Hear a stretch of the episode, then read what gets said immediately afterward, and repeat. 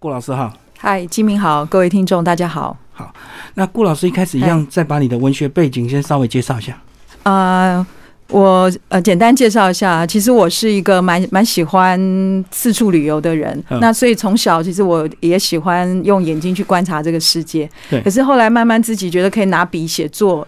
呃呃，比较有意识在创作的时候，大概是高中时期。嗯，那一直呃陆陆续续写作啦，然后教书啦，哈，研究到现在，我呃今年是呃帮一个朋友代课啦。那如果没有代课的话，其实我已经是自由身了。自由创作。对我希望我自己是一个专专业，可以坐在。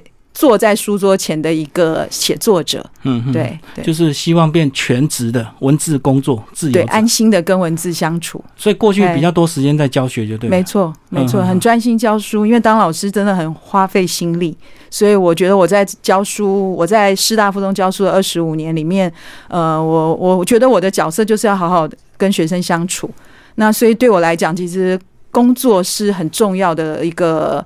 呃，让自己对这社会有贡献的一一件事嘛。嗯。但是还有一块就是我自己的窗口，其实就是写作。对。那在当老师的二十五年间，我觉得对我来讲，我没有办法，呃，就是把自己分成那两半啦。所以写作对我来讲，那时候就零零散散的，写出来的东西也自己也非常不满意。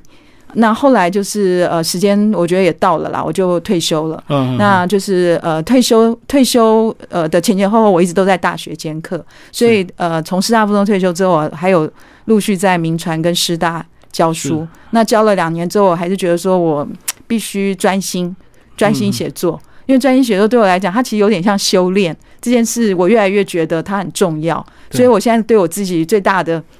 心愿就是我能够专心写作啊，然后早上能够慢慢吃早餐，嗯啊，然后能够嗯享受一下，就是说让自己沉淀的这样子一个一个生活形态。因为写作对对我来讲，我知道它并不是只有单纯的记录，它其实也有一直要跟自己对话。过去赶着吃早餐是因为都要赶着上课，是对对对，所以变生活节奏很匆忙，没错。然后放学又要赶着。学生的一些作业变成你时间很分割，对，很很分割，而且我有家庭啊，那我又要回家带带小孩啊，我有自己身为一个做母亲、做妻子，还有做女儿的角色啊，所以其实我常常是是很需要呃有一个完整的独立的时间，嗯，对。可是老师，你过去是心思创作比较多，那心思有时候很快，不是三分钟、五分钟就有可能，很多人都喜欢挑战用那个零碎的时间就写一首。其实我也是会用这种方式来去捕捉我的灵感，可是事实上他会不会让自己满意？因为最真的太快，那个不是 F B 的简讯，所以其实会最对不起的是自己。你最过不了关的是自己。其实他虽然看起来好像就是大家以为说，其实心思会两极化的反应，不是太简单，就是太难。哦，我懂。对，所以现在我我觉得我在呃教学的过程里面，我现在陆续还有在推广一些心思创作，那是自然而然的，我不是刻不是刻意的。我发现其实大家也是有同样的感觉，说哎，这不是很很容易吗？那有的就说这太难了，看不懂，心思都看不懂。其实事实上，它不是。不，真的心思不是这样子的一个思维。只要你自己本身有创作，你就可以知道说，其实它的门槛不高。但是呢，哎，他真的门槛不高，因为你只要看到他易入门嘛。对，他一入门。但是入门到后来，你觉得他跟散文有什么不同？他跟歌词有什么不同的时候，你越来越觉得说，心思它可爱的地方也在于说，它可以用减法。就像生活，其实生活也需要一些减法。然后，呃，我们讲断舍离嘛，其实新诗的文字也是。你难在难在什么？我觉得难是难在你能不能断舍离。所以你说难吗？也难。你说简单吗？也简单。就是怎么样精炼的用文字来叙述。对对对，就像杨牧说的，他觉得心思就是把对的字用在对的地方。嗯嗯，就是就这么简单。可是事实上，他你说你怎么知道那个对的字用在对的地方？你有没有自己的美学观？哦，所以老师也创作多年，所以不能忍受那种即时性的，然后三分钟、五分钟就打出一篇，那种一定是不够好，对不对？不是，不是，不是不够好，是说我我可以接受，我也会让学员在五分钟、十分钟要完对完成三行诗。那意思就是说，就好像刚开始带小朋友走路一样嘛，对啊，入门嘛，你就让他走的歪歪扭扭也没有关系啊，对不对？但是你要先把他骗进门啊，骗进门，他觉得有兴趣，然后再往下走。所以我其实很蛮觉得现在的那个手机的。书写方式很适合新诗练习，就对练习，或者说你很快及时记录，但是呃，越越走越到一个，就是我们开始走路之后，要会开始学跑步、爬山的时候，你越来越觉得说你的脚步啦，你会开始知道说要用脚跟走会比较不累，对不对？省力，比较省力。那还有意思就是说，当我们真的走到新师的一个一个桥边，你从门进去，你要过一条河的时候，你慢慢会知道说啊，这条这条河它可能需要你啊花多少的时间走过去啊，你的脚步要多轻盈。这个就是我觉得老师有一个角色啦，就是本身你可以创作的同时，可以带学生一起创作，然后告诉他说，新师啊，这个门槛啊，你现在先用手机记录，但是你渐渐会懂得说精炼它本身的意象。是要怎么修饰？而且老师又教了这么多学生，你也有你的压力，学生也会看你 看你的作品。嗯，没错，没错，没错。对对对，学生其实也写的非常好。像我现在，因为我们去年有几个朋友合办的那个山城海诗歌节，那是属于民间民间筹办的。对，很多作品是小学的作品哦，小学生写出来的诗哦，写的都让我觉得。很很感动，非常好。对，超龄，对，也不能对，也不只是超龄，是说为什么这些小孩他会让我们认为，让我们觉得是超龄？其实是他们反而是用他们最本本然的那种心情去写，他没有任何的负担。因为有有时候我们越写越觉得啊，今天我有些什么偶像包袱啊，对对对，偶包啊，对不对？然后呢，国中、高中什么，他太多的阅读习惯会让他。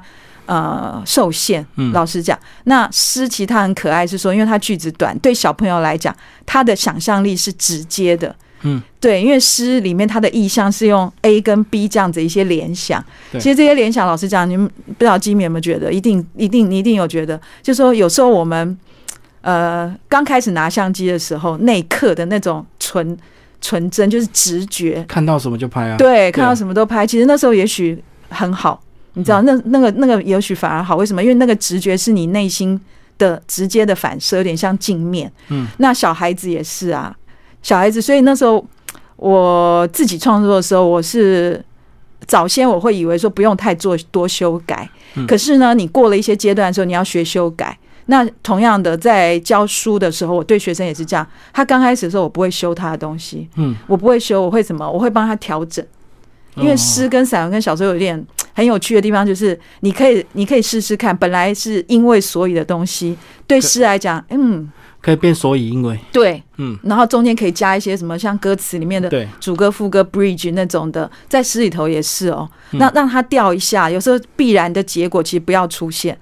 就是有点玩弄文字，就对。对，它有点游戏。然后你你可以想象那种游戏其实是一种享受，因为你不知道，哦，我下一次可能我再把它再调一下的时候，哎，它又给我新的感觉，好像诗在跟我玩游戏，不是我去玩它。嗯，就跟我们看电影啊，我们都会像周星驰他们香港讲话，不是我走先。对啊，很多人就觉得哦，原来话可以这样讲。对啊，不是我先走吗？对啊，我走先。没错啊，像蟑螂，我们就说小强啊，对对，对不对？就是他很可能是很口语化，但是他久了形成一种从意象变成象征之后，它就会是你跟所有人的共同记忆。嗯，就说像您刚刚讲到说诗，其实为什么受众者比较少，接受者比较少，可能是因为大家在解读上来讲，大家就有个先入为主的观念，觉得说，哎，今天他的那个，就像你刚刚说，我走先，嗯，就说好像哎，这个语言不是我习惯的，对。就会害怕，可是事实上，他因为不是我习惯之后，他就会产生一些语言的新意。嗯，他也在挑战你说，你对这些原来这些语言，你会不会熟悉到已经没有感觉？无感。对，嗯嗯，无感。对对对对。好，接下来我们就来讲这本作品集。好，这本作品集就是这你这一两年的作品吗？呃，没有哎，其实有录剧，大概有也有七八年了。哦，一直收集的，一直收集的。对对对，其实我我自己也有一部分时间是在写散文。对对，所以对我来讲，其实诗的作品的呃产量没有没有那么多。我觉得我那时候在教书到到退休之前，我没有努力在做一个身为一个写作者。所以对我来讲，写诗可能是真的就是零碎的时间，然后我让我自己的感感情还有一些思维去做沉淀。嗯，然后在运用文体上来讲，有些东西适合，有些媒材是适合用。诗的时候，我就会用诗；有些是，呃，我时间久一点，我可以慢慢铺陈，我就会用散文。哦，所以是慢慢累积下来，并不是刻意为了完成一本书的厚度去努力创作的。没有，它其实就是日积月累。嗯，对，好像水到渠成一样。像里面它分成四集嘛。对。那分四集，那呃，比如说第三集跟第四集，第三集就是以地景写作为主。嗯。那第四集就是以那个诗歌啦，啊，还有影片。来去做跨领域的一个对话。对，所以这个也是最近几年流行的。对，也就是自己产生兴趣的。其实也不是流行，我觉得蛮好玩，是说。因为我自己本身教书嘛，所以刚好那时候为什么对地景有兴趣也是很凑巧。嗯，因为你们知道一零八课纲，对，所以教育对我来讲，它是一定是我生命很重要的事情。所以那个一直关注就对，一直关注啊，因为不行，我我我不能不不去注重这个。然后那时候学校刚好呃五六年前，学校刚好就是要准备做一些呃课程的示范，就是我们讲多元。跨领域的示范，然后还有最重要就是，所以我们叫选修课程。那刚刚有跟基明提到，就是说我本来也一直都在大学兼课，所以我在大学兼课的这种课程，自己去自发啦，自己去设计媒材这些事情都已经习惯了，所以我就将大学的课程的教学的态度方法就用到附中师大附中。对，所以那时候就开始呃设计一个课程，我觉得很好玩，叫后大安书写。后大安呢？对，后大安区，对大安区。可是后的意思就是说，这也是我自己的兴趣。我喜欢一些哲学思考。嗯，对。那后的意思就是 post，post 其实就是反思。嗯，就是我一直要让学生知道，说你自己是在大安区就学，可是你有没有关心你从家出门到学校，哈，你一天的生活，你一天的生活里面，你有没有反思说，像大安这样子一个地区，哈，你能不能呃知道他以前的历史？就说，哎，你为什么走？比如说我那时候带他们，就问他们说：“你走那个瑞安街，为什么瑞安街是弯的？嗯，走走都会迷路。那刚开始是因为我问我自己说：，哎，为什么我会迷路？我带他们去两次，我第一次、第二次去，我都还是会迷路。哎，所以对我来讲，我就会产生疑问。我也问学生啊，我就会问学生，我说：，哎，你们知道吗？然后我就去找答案，找答案，然后带他们，带他带他们之后，就让他们透过这样子的走读，第一个创作嘛，诗嘛，第二个就是写小论文。”就让他们各自找主题，比如说那时候我就有规划，比如说阡陌啦，就是让他们关心大安的交通，嗯，关心大安的文学哦，大安的那个艺术，因为我们那边有很多小的咖啡店啦、书店啦，嗯，然后还有自然啊，就是说它其实周围你可以对生态福州山，那每个主义他们自己去去认养，所以意思就是说，我觉得很好玩，因为因为我以前做过中央日报的副刊编辑啊。然后对我来讲，其实我每一堂课都感觉上好像我在编那个编一个对，好像一个一版的报纸一样嘛。所以一直都说主版的那个文文章就是什么，就是后答案。那一些副副标那些小的文章，就是我会带水带着他们走街道，我会带他们写诗、拍照，然后让他们去参加成品办的阅读的活动，让他们到偏乡去分享。那这些其实都是有一个主标。那他们在玩同时，我也玩的很高兴。那后来就又延伸到说，呃，我就跟台南一中合作，我让附中学生跟台南一中对话，然后这样拉拉杂杂的，其实这些过程里面，不管学生他收获有多少，但我我做老师就是相信说，这些种子有一天他们自己会在他们生命中发芽。嗯嗯嗯，先播种下去，是的，几年后不知道就对，要赶快，趁他们还高中还，你知道那个心是最单纯，对。对我，我觉得我以前大量阅读一些文学作品，真的是国高中的时候，那时候真的没有事，然后对对，然后一本小说可以看很久，那不像现在要烦恼事情很多，没错，对，而且你要贡献社会，对不对？对，要一直做节目就对，对对，没错没错。好，那老师，接下来我们挑一两首来呃朗读，然后分享，好不好？好，那我先介绍呃第四集里面的新美街。好，先帮我们把新美街的位置，这也是一个地景新思，来先介绍新美街。这个很有趣哈，新美街其实呢位于台南，嗯，哦，台南它是一条老街啊，那它的最早名字叫米街，嗯，米街，所以意思就是说它呃，其实原来呢是在靠近这个我们讲河口那边，就是海港河边。对，变米市就对，对米市，所以大家都可以想象说那个地方曾经非常繁盛。对，那我为什么要写它呢？其实简单讲，就是因为我在几年前有机会采访白秋诗人白秋，嗯，那白秋是我非常非常崇敬的一个诗人，那刚好有机会台中市文化局邀请我来为他写传记，所以我就从他呃最最让我喜欢的一本诗集啊，叫《相送》开始研究。嗯，那《相送》其实就是他，因为他本身是台中人。哦，他本身台中人，但是他在台南的新美街住了八年。嗯嗯，为什么住八年呢？大家有空可以看我我写的传记。简单讲，就是他其实是因为，呃，他在台北的生意收了。啊，那就生意不好，然后他就回到他太太的娘家，他太太是台南人，那他在这八年里面写的那本相送非常棒，我觉得是他的巅峰之作。那我因为他，我就开始认识新美街，也就刚好扣合刚刚跟吉明聊的，就是哦，我为什么对地景有兴趣？其实也是因为这样子，我发现说我走走走的时候，我会。采访路边的人，然后我也发现了一件很好奇的事情，就是说，哎，新美街本来应该短短的，可是它真正的新美街，现在新美街非常长。它当然就是透过什么历史地景的改造，因为本来那么短，然后河口海港交界处是在新美街原来新美街的头，嗯，可是现在新美街的头是倒过来，是接近市中心。它意思就代表说，第一个，它呃，我们讲说台南的海海边啊，其实它的海。就是说，海岸线已经退去了。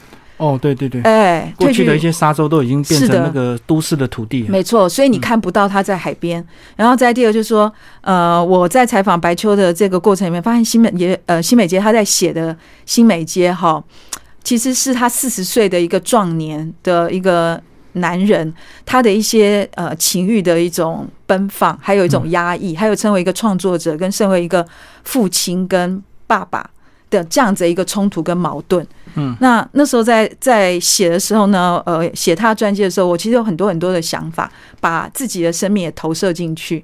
所以大家如果有兴趣，可以看我写的那个传记，叫做呃《失领空》，嗯，啊，就《失灵空》。那呃这边的西美街，其实我就是里面的你呢，大家可以想象，就是呃，你可以想象是一个白秋的一个年轻的样子，啊，四十岁样子。你也可以想象是你生命中里面其实有一个。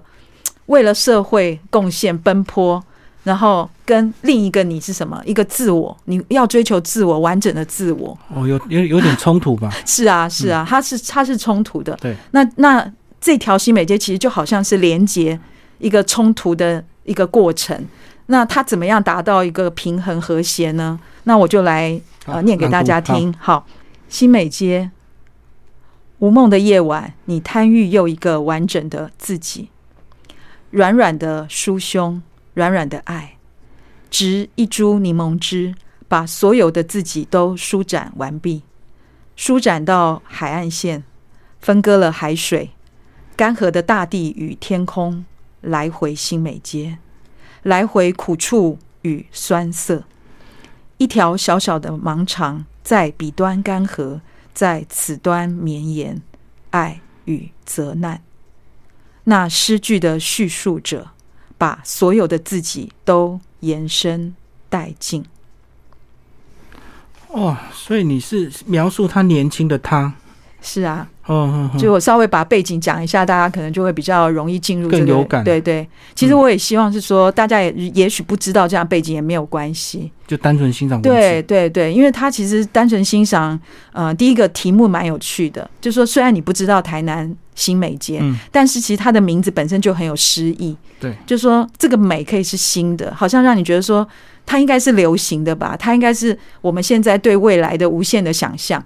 嗯，对外无限想象，可是事实上，人就是有一些矛盾冲突产生的一些灵魂，就是说，你虽然一直往前走，可是呢，你有时候又有一些什么彼端跟此端之间的不舍，所以有时候我们爬山也是嘛，有时候你回头看看，会发现哇，回头那条路更美，嗯，但是你还是会觉得你要往前走，你有点舍不得会回头看，对，所以我我是呃不不太希望说大家一定要知道说今天。呃，这些地景到底属于哪里？你可以透过你自己对这个题目的认识，然后如果你想要进一步了解，说，哎，今天这个地景是不是真有其地？那你可以走到那里去看，然后配合我的书里面的这个照片，你可以做对话，因为书里面的照片也不是，也不完全是跟这个地景有关的。哦，我懂，我懂。对，不完全是为什么？因为其实它也就是挑战说，呃，我们对诗有时候是用眼睛看的想象。可是事实上，其实诗里面有些画面是当你在眼睛看的时候，它同时自己展现。对，它会自己产生一个心象，就是说，比如说我们说台北，你第一个方想法就是一零一。对。可是你可不可以有另外想法说，台北你第一个想法是它是有水郡蔓延的？嗯嗯。台北，那你到台南，那人家一讲台南，第一个想象就啊，台南哦是什么？古迹啊，哎，古迹小吃。哎，那你下次会不会想象台南可能是？你因为在那里生活过一条小路，嗯，或者说听刚刚顾老师讲的新美街之后，你会对新美街呃变成转化成台南的一个意象。嗯嗯，对，我这个对对对。那老师再帮我们介绍下一首哈。好，呃，我我现在介绍这首哈一百三十六页的题目叫《以后》啊，对就车行雪碎。嗯、这是我比较早早一点的作品，就是大概有八八九年了嗯啊。那为什么我要念呢？就是因为其实对我来讲，生命中有一些很明显的转捩点，那些转捩点都是透过写作对，啊，我把它记录下来。那这个是我去念那个博士班，就是佛光的博士班。然后呢，我来来回回去了四年，来回去了四年，所以其实我也经历到雪隧的通车。我第一年去的时候，雪隧还没有通，我是开车去啊，或者是我坐火车啊，有时候绕山路。哦，那哎北一啊，对北移，那有时候高兴就绕山路，有时候觉得呃很累啊，因为我要从学校或者从家里出发。嗯，然后后来第二年之后，雪隧就通了。对，那我就很自然就会开车。那只要我一往学校的路上，师大附中一结束，我往佛光的路上，我就觉得我好像就是另外一个灵魂的打开。会有一种喜悦的心情。对，但是也有种压力，就是我已经四，我那时候已经四十四十四十几了，然后呢要去念这样子的博士班，我到底能念什么？然后，但是我为什么会去念，我很清楚。嗯，我很清楚，对，所以我我充满期待。那那时候写这首的时候呢，呃，也是给自己一些沉淀啦。我念念看，哈好，以后车行雪碎，记得一条河河水暴涨的痕迹，记得渔人离家前任何可能忘记说的言语，记得雨落礁石，什么都没有留下的记忆，使尽全力开始记忆一片荒芜。海洋之后，就要走进下一个短短长长的人生。我们的旅程到此不用漂浮，两眼直视，双脚踩稳方向，交给双手，需要控制速度学习。过去未来，请保持距离。前方有光，照后镜模糊，看到就在这里，指引前行的路。海洋、河流、礁石不曾说的话语，以后都成了一片荒芜，生出的花朵。嗯嗯，哇，很难想象把这个诗的意境跟这个雪穗连接在一起。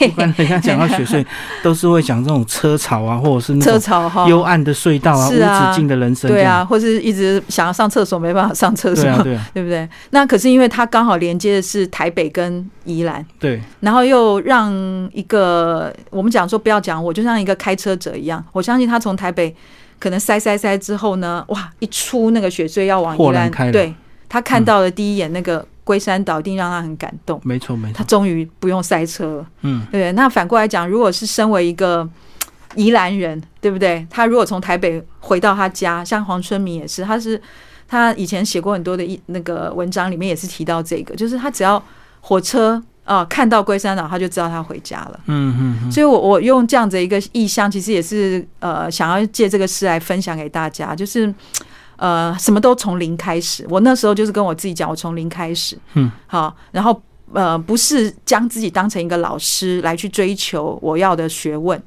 所以这里面才会有啊。呃比如说第一段的最后，就是什么都没有留下的记忆，然后中间会、大家会刚刚听到，都是会有听到这个一片荒芜，然后最后一段的最后三句就是都成了一片荒芜，生出的花朵。哦，重新又生长。是啊，是啊，嗯对先放空自己就对。对对对，嗯，先放空自己。老师一开始训练也怕会有包袱嘛，哦，把你自己本来老师的一些习性 放到这个博士班上。嗯、其实我不也没有，我不会哎，因为我就嗯坐在下面，我发现，我觉得哇，我我我第一个从零开始的感觉就是我回家。回去之后跟我学生讲，我说我以后作业不会给你们出太多，哦，我懂了，能够体会 对对对体会学生的心情。对，体会学生心情。然后我自己真的就是看到上面老师在教学的时候，我真的是一种觉得很感恩的心，嗯，嗯，很感恩心，因为很久没有当学生嘛。对。对，然后身为一个学生的时候，你就看到老师很尽情的在准备他的对备课呃备课，然后呢，他这样无私的分享，就觉得哇，原来当老师也是挺辛苦的。然后呢，当学生其实多幸福，很幸福，只要坐在那边傻傻的就好了。对对，真的傻傻的，想要偷睡觉都可对，累。了就直接打瞌睡。对对。老师，你后面这有一些还是所谓的跨界合作，包括小时也帮你作曲，对对。然后去呃唱你的这个新诗创作，是对，没错，嗯，对，因为我跟他认识也是很也是一种缘分啦。那他本身最早的时候来我们师大附中当评审。然后我第一次看到她，听到她的声音的时候呢，我就觉得她其实真的是一个蛮特别的女孩。嗯，那刚好我那时候是我跟我弟弟合办一个摄影师展，呃，我弟弟拍摄影作品，然后我写诗，然后我希望说整个展览它是一个充满音乐的啊一个展览会场。那因为我弟弟是拍鸟嘛，所以其实整个的展览会场，我希望他其实就应该是在诗意弥漫下，他其实有一点。呃，疗愈的自然系的感觉，我没有跟小石讲这些话，我只是因为第一次认识他，我就说我可不可以把我一个作品给你，请你帮我谱曲，嗯嗯，请你帮我谱曲，所以大家可以听到，就是在这本书里面有一首叫《想飞》，嗯，好，《想飞》那是我写给我弟弟的，连我弟都不知道，我到现在都不好意思跟他讲，哦，为他创作就对，为他创作，那所以小石那时候帮我谱了那首曲之后。我就爱上了小石的声音跟他的作曲的风格，所以后来我们就出了一张 CD，嗯，我们就呃出了一张 CD，他将我的十首歌谱成呃十首诗谱成曲。那呃后来呢，我们就将这些呃曲子啦，我们就环岛啊旅行啊，然后就认识一些其他的朋友，然后他后来呢又将。呃，台湾几个很有名的诗人的作品也谱曲哦，哎，对对，组合。那这次这个书里面的几首呢？嗯，有一部分是呃，就是我前面的诗集里面没有收录的，嗯，没有收录的作品，所以我收录进去。那这里面也有是呃，去年前年我到台南去驻地当驻地作家，我为六个作家哈写了诗，还有写了他们的一些。呃，简单的一些传记介绍，记录就对，记录那有点像是类传记啦。那呃，这六首诗，六首诗再加上呃，我后来又为这六六位作家再写，就说有有十二首我放进去。那小时吉他也为我谱了其中六首，对对，谱了其中六首。那这六位作家就是白秋，像刚刚提到白秋，然后呃杨赤昌，他是日治时代的作家，嗯，然后有叶石涛，有蔡淑芬。哈，有那个呃呃陈陈秀喜，对，还有一位是杨奎，杨奎，对，好，那这六位作家其实我都对他们作品非常有兴趣，非常感动，对，对，这也是伴随着我对地景的教学，我将这个这些作家介绍给学生，嗯，然后呢，透过这些地景的创作，也引发他们对写诗，然后去认识，然后写传记，做采访稿，然后跟台南一中合作，然后带他们到台南去走读。嗯，然后这些都是其实都是扣合起来的，因为我想我还是老师，我就没办法这种不不能不逃脱这种包袱。对对对，嗯，好，那我们现在先来欣赏一首 MV，对不对？在这个第四集里面有个诗歌来对坐。对，呃，先跟我们讲一下这首 MV 好了。好，这个 MV 其实就是刚刚我提到小诗，他将我的呃其中的六首诗，对，写给台南作家六首诗呢，他呃谱了曲之后呢，由 Mike 啊来。制作成 MV，嗯。啊，麦克制作的 MV，那这个其实这个过程里面也是一个蛮蛮新鲜的尝试啊，因为小石在这六首曲子他在创作的时候他是各自独立的，嗯，但是麦克很厉害，他就是呃透过我提供给他的照片，提供我给他的照片，这些都是台南的照片，然后都是我去采访这六个作家走过的一些地景，嗯，然后呢这些照片提供给他之后呢，他在听小石的歌，然后呢他去剪辑成四到五分钟的 MV。那当时这 MV 是为了要到呃南宁文学家，就是我去做驻地嘛，然后这个南宁文学家最后要结案，嗯，那这个 MV 就是做结案的。哦，有个成果成品对成果，然后也在呃在台南的那个叶石涛文学馆去做一个发表，户外的发表。那小石当时也在现场有做表演。其实小石的声音真的很适合，就是大家到户外啦，空旷。然后知道一些故事背景，然后你整个时空拉开的时候，你会觉得 你会觉得很幸福啦。在台湾真的很幸福，有很多的文学作家留下了一些台湾的历史。对，而且我知道他最近好像在募资要哎，没错没错，对对，他他的这个募资也大家也可以到那个呃，好像我记得是泽泽吧，好，大家也可以到小时的那个 FB 看，大家也可以多支持。好，那我们现在先来播这首 MV。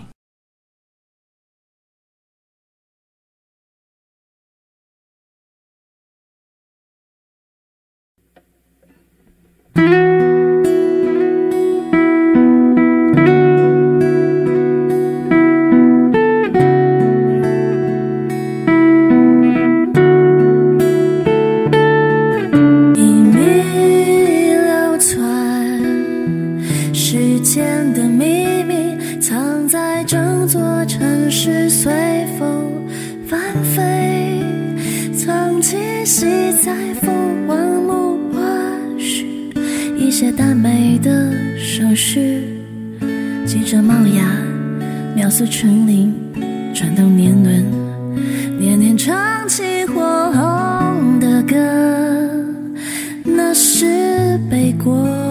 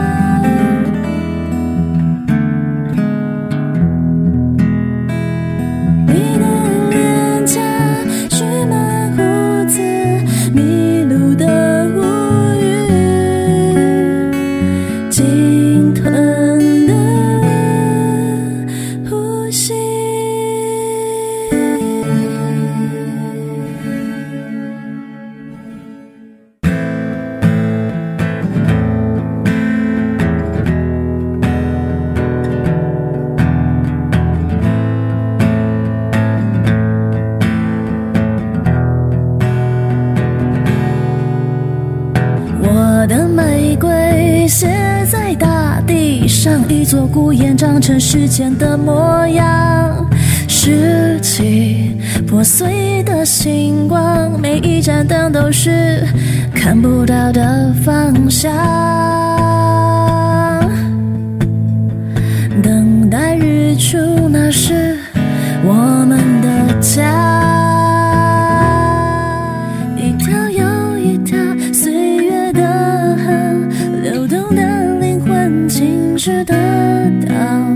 你沉思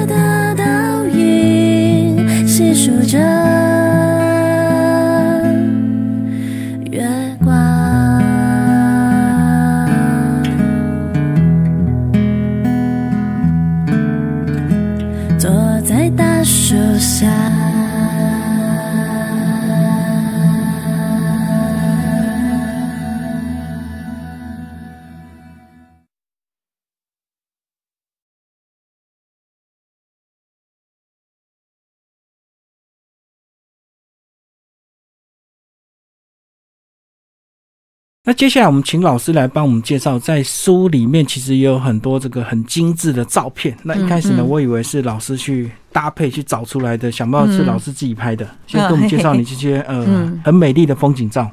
好，呃，我自己很喜欢地景的创作嘛，所以我也会随时都会把我的手机带着。嗯，那我就买比较好的那个 iPhone。啊，我也是一个果迷，所以呢，果粉对对比较比较好的，那所以我就会把把我的一些想法啦，透过照片我把它留存下来。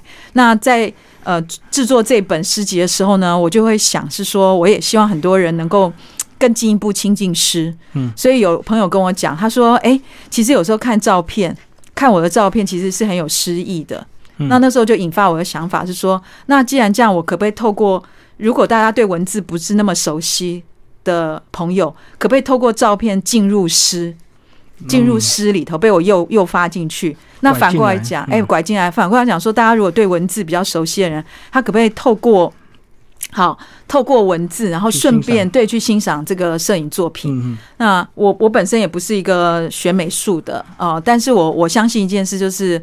呃，其实创作它是直觉的美感的累积，嗯，就说它是直觉，但是它是一种美感，它是慢慢累积出来的。嗯、所以我在呃这这本书里面呢，运用诗跟这个摄影作品去做一些对照，那我就把它呃想象成说，大家在阅读的时候可以将这两者来去对话。嗯，比如说像呃我在办这个摄影师展的时候也是。呃，有朋友就说：“哎、你有有一首诗里面是提到说叫呃书呃诗名叫《夜的流苏》，《夜的流苏》里面呢，其实那个照片是四只猫，它们呢就很慵懒的躺在那个阶梯上。它是那个花莲头城的一个教会，以前是神社。那那四只猫呢？对，那四只猫跟夜的流苏，四只猫跟台阶上，嗯蛮好玩的。这四只猫，有人朋友问我说：“哎、这四只猫跟夜有什么关系？”嗯跟夜有什么关系？那其实我就我我也会问这个朋友说，你们觉得猫的瞳孔里有什么？嗯当它四只猫在这个阶梯上呢，啊，就是哇，那个尾巴这么慵懒，而且都各自成这个线条的时候，它合上眼睛，它是不是有它自己的梦境？嗯啊、那还有进一步的时候，如果他还要再问的话，我其实我不会跟他分享太多我的想法，但是我会引发他，就说你看他那个那个阶梯是不是有几个水平线？那个水平线其实蛮平静的。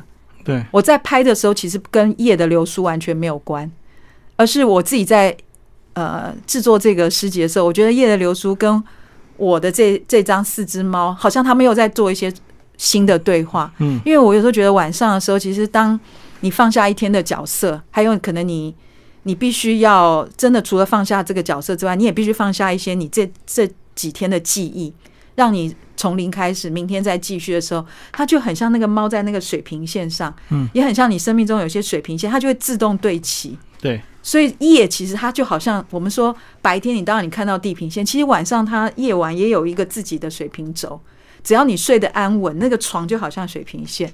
嗯嗯，所以我我看那个照片的时候，其实我蛮舒服的，我自己是看的蛮舒服，因为它就是嘖夜晚，然后那个流苏花，然后安安静静的落下，你不需要让人家听到它的声音，然后事实上它就跟这个大自然是合而为一，它形成自己的节奏。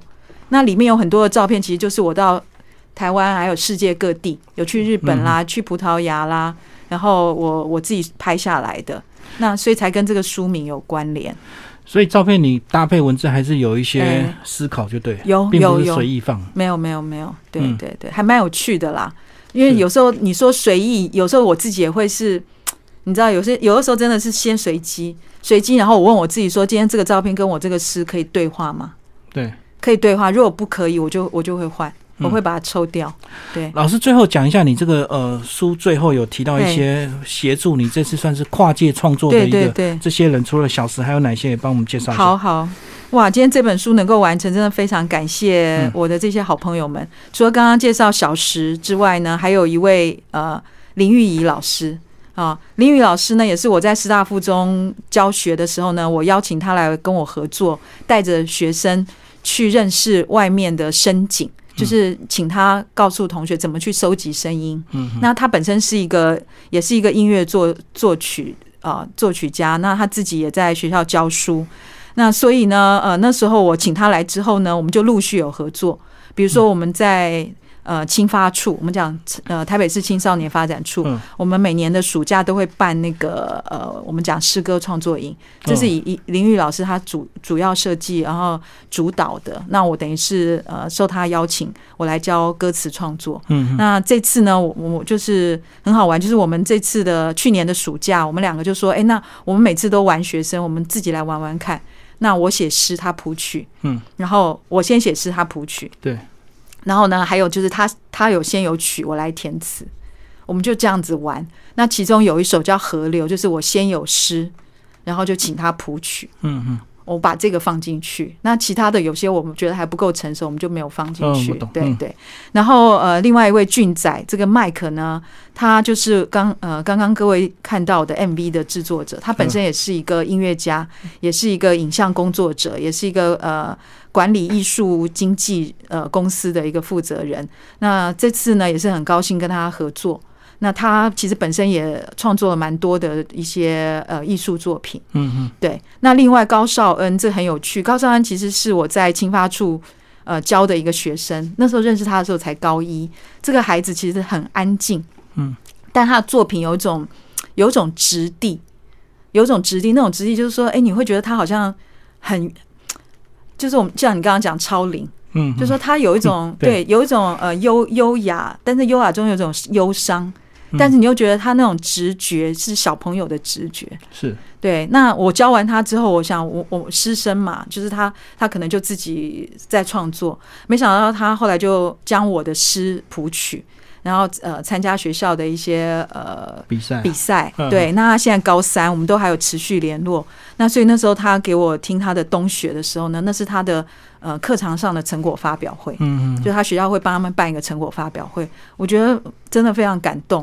所以我那时候就主动跟他讲说：“哎，老师现在要出一本书，我可不可以将你的谱啊放在后面？是是好，那但是因为你的作品，我现在因为你才等于现在才高三，我也要保护你，嗯所以你的现场的那个录音我就不把它放进去，因为也许以后你还会更改啊或什么的，而且那只是你的等于说是一个习作，但是我觉得你的谱其实是很值得流传下去，因为它是一个合合唱曲、哎，嘿嘿对，它是一个合唱曲，所以这很不简单。对，所以这几位朋友其实对我来讲都是很珍惜的。对，是是是还有包含像斑马线文库这次帮我呃出了这本书，他们也费了很多的心力啊、制作这么精美的啊、这样子的一个摄影师集。其实那时候我们的摄影师展在在呃办理的时候，很多人拿到这本书都觉得哇，它其实是很像一个艺术作品一样。嗯他们回去之后拍照给我看，放在他们家就是那个酒柜上，然后旁边插几枝花，然后整个家的那个氛围都很不一样。对，老师最后再把书名这一句帮我们讲一下吧好？我的曾蔓延你的掌纹，很多人一定不懂这是什么意思。就是要介绍这个嘛，嗯啊这个题目蛮有趣的啦，叫“我的城蔓延你的掌纹”。嗯嗯、这一句话其实原来是我一首诗里面的一一句，句对，一句稍微挑出来。嗯那时候是写给我的孩子，很有趣，因为嗯，我当初写的时候其实是觉得掌纹这个是一个好像一个人的先天跟后天，嗯先天跟后天。那孩子还小的时候呢，你可能需要照顾他，握着他的手，嗯，他的掌纹是你给他的，哦，那呃，可是随着他年纪慢慢增长，有他自己的人生的时候，他会走出他的城，对走出他的生命，也有他自己掌纹的脉络。那可是呢，其实做母亲，或说后来我慢慢把这句话延伸成是，其实我我也还是什么，我也还是在他的生命中一直不可取代这样子一个角色。嗯那意思也是，我以后到不同的地方去旅行，不同地方旅行，其实这个城是跟我的掌纹有没有关联？其实它是互相的。不到、哦对，它是互相，所以这个我的城蔓延你的掌纹，其实它这个城也有一个意象啦，比如说，也有可能是说我今天啊，身为一个啊，已经可能你像你刚刚讲的，做一个老师可能有他的包袱，嗯，那我我会不会因为我这样的一个包袱，其实我也会慢慢不懂得怎么样去欣赏别人，嗯不懂。所以如果慢慢能够懂得说，今天我的城能够蔓延你的掌纹，能够嗯、好像形成更多的城池，然后好像大家就好像每个人的生命就好像一个平台一样，彼此连连接，彼此命运跟命运之间有些缘分的连接，不会只是说啊，只是见个面，然后只是一个实用上的价值就结束了。嗯就是多多少少就好像现在我自己的角色也是像这样，老师其实就像一个平台，老师其实没有提供多少知识，因为现在 Google 都比你厉害，对那老师可能就像一个平台，提供给很多的学生，多人对，连嗯接很多人，嗯对，大概是这样。好，今天非常谢谢我们顾慧倩老师为大家介绍他的新书《我的曾蔓延你的掌纹》，斑马线文库出版，谢谢。谢谢，谢谢金明，谢谢大家。